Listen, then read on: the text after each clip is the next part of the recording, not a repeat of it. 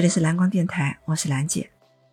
刷牙是我们每天必不可少的事情，牙刷呢，就是我们清洁口腔的一种武器。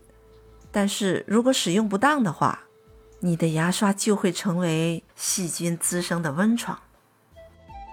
我看过一档央视的求真节目，节目报道，使用三个星期后的牙刷，它所含的细菌量啊，是马桶水细菌含量的八十倍。八十倍，什么概念呢？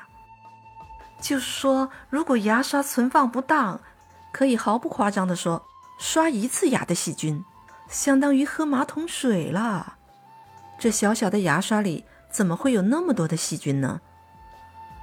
其实啊，我们的口腔本来就是个有菌的环境，刷牙的时候，牙刷就会沾有口腔细菌、食物残渣，还有软垢、牙膏等等。如果长时间不更换牙刷，再加上放置的环境又潮湿，那么牙刷自然就成了细菌的培养基。我们肉眼看起来很干净的牙刷，在电子显微镜下会是什么样子呢？我敢肯定，如果你看到了，一定会吓得再也不敢刷牙了。所以你每次用完牙刷之后，要用清水反复冲洗，还要将刷毛上的水分甩干了，然后注意将刷头朝上放置，放在相对通风的地方，让牙刷保持干爽。如果刷头朝下，放在漱口杯中。那么空气就不流通，刷头和刷把的水分长时间的会留在刷头上，那就更容易滋生细菌了。必要的话，还可以用酒精、盐水给牙刷消消毒。另外啊，一家人的牙刷放在一起，最好不要让刷头靠得太近。摆放牙刷和杯子的架子也需要经常清理。这个牙刷呀，我们天天都要用。那么牙刷的选择有没有什么讲究啊？一般口腔科医生是这样建议的：首先呢，就是要看刷头的大小。刷头的大小有一个原则，就是尽可能选取短而小的，因为这种小刷头的牙刷它更加灵活，更能够清洁到牙齿的每个角落。当然了，也不是越小越好，以你自己的牙齿为准。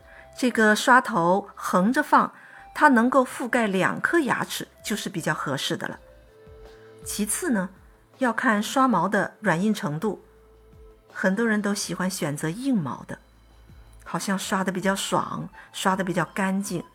但是这个硬毛牙刷很容易伤到牙龈，对牙齿的磨损也是比较大的。刷毛太软呢，清洁的效果又不太好。所以呢，要注意刷毛的软硬啊，要适中，还要有弹性。你可以首先选择软毛牙刷，然后自己多换几次不同的牙刷，感受一下它的软硬程度。在你的牙龈不会感觉到疼痛的情况下，再往硬一点点的方向选择就行了。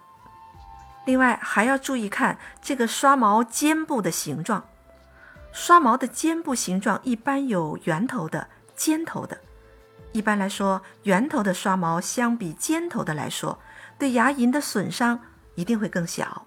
所以在选牙刷的时候啊，尽可能买圆头刷毛的牙刷。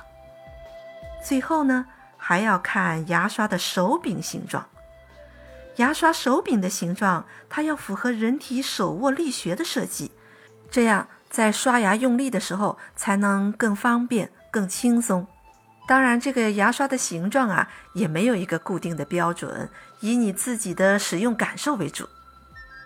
看刷头的形状大小，刷毛的软硬程度，看毛尖儿的形状，还看手柄的形状，这几点啊是最基本的选牙刷要注意的方面。不过要我来选呢，我还要加上一条，那就是自带抗菌功能的牙刷。总之啊，不管你用哪一种牙刷。有一点是必须注意的，就是要定期更换，最好是三个月换一次。那小孩的牙刷呢，要换得更频繁。如果刷毛都已经变形了，那就请你马上更换。别忘了关注订阅哦，更希望你能点个赞、留个言。